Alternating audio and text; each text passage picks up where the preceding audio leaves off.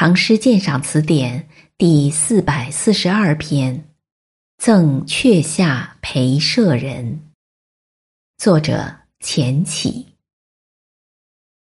二月黄鹂飞上林，春城紫禁晓阴阴。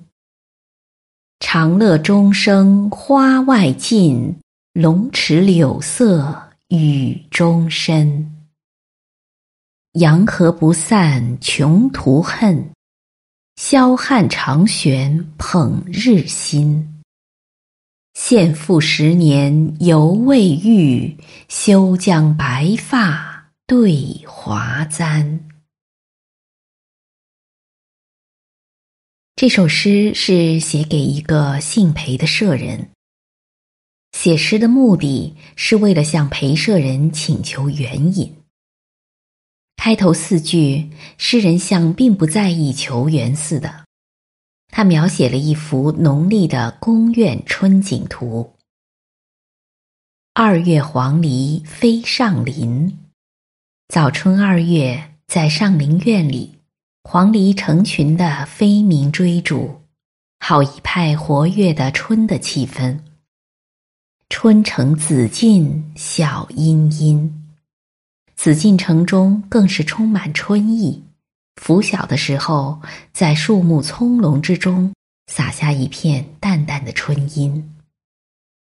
长乐钟声花外尽，龙池柳色雨中深。长乐宫的钟敲响了，钟声飞过宫墙，飘到空中，又缓缓散落在花树之外。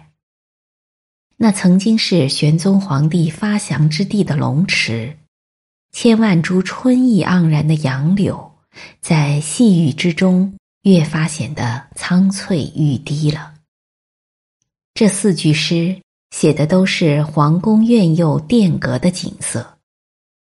那么钱起赠诗给裴舍人，为什么要牵扯上这些宫殿苑囿呢？这就需看看舍人的日常活动情况了。原来在唐代，皇帝身边的职官有通事舍人，掌管朝见官员的接纳引荐；有起居舍人，记皇帝的言行；还有中书舍人，凡臣下章奏的接纳，皇帝的诏旨的起草，都要通过中书舍人的手。军国大事，他也有权要参加讨论；诏书颁布时，还得由他来签字。这些侍从之臣，每天都要随侍皇帝左右过问机密大事，其实际权力如何，也就可想而知了。不难理解，此诗的开头四句，并不是为写景而写景。他的目的是在景语中烘托出裴舍人的特殊身份地位。由于裴舍人追随欲辇，侍从陈居，就有不同于一般官员所见的景色进入他的视听之中。当皇帝行幸到上林苑时，裴舍人看到上林苑的早莺；皇帝在紫禁城临朝时。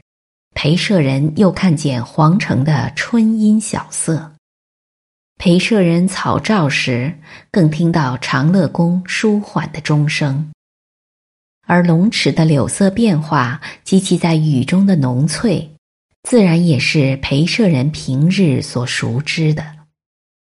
四种景物都隐隐约约的使人看到裴舍人的影子，可见。尽管没有一个字正面提到裴舍人，实则句句都在恭维裴舍人。恭维十足，却又不露痕迹，手法巧妙。随后，诗人笔头一转，就写到请求援引的题旨上了。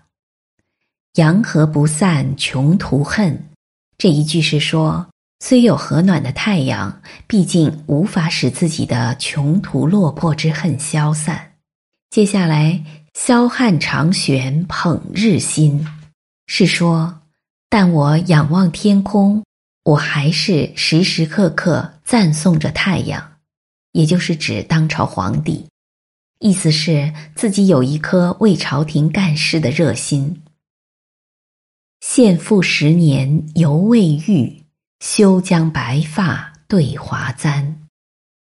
如今连头发都变白了，看见插着华簪的桂冠，我不能不感到惭愧。